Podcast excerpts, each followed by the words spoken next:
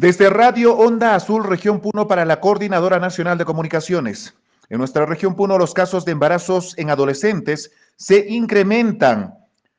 Este 26 de septiembre es el Día Mundial de Prevención del Embarazo No Planificado en Adolescentes.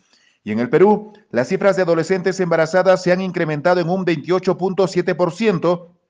Así lo dio a conocer la experta en temas de violencia contra niños, niñas y adolescentes, Carol Ruiz Morán. En entrevista a Radio Onda Azul explicó que el incremento de casos evidencia que las medidas para prevenir los embarazos no deseados no son efectivas en nuestro país. En lugares específicos de cada 10 adolescentes, 3 o 4 están gestando, indicó.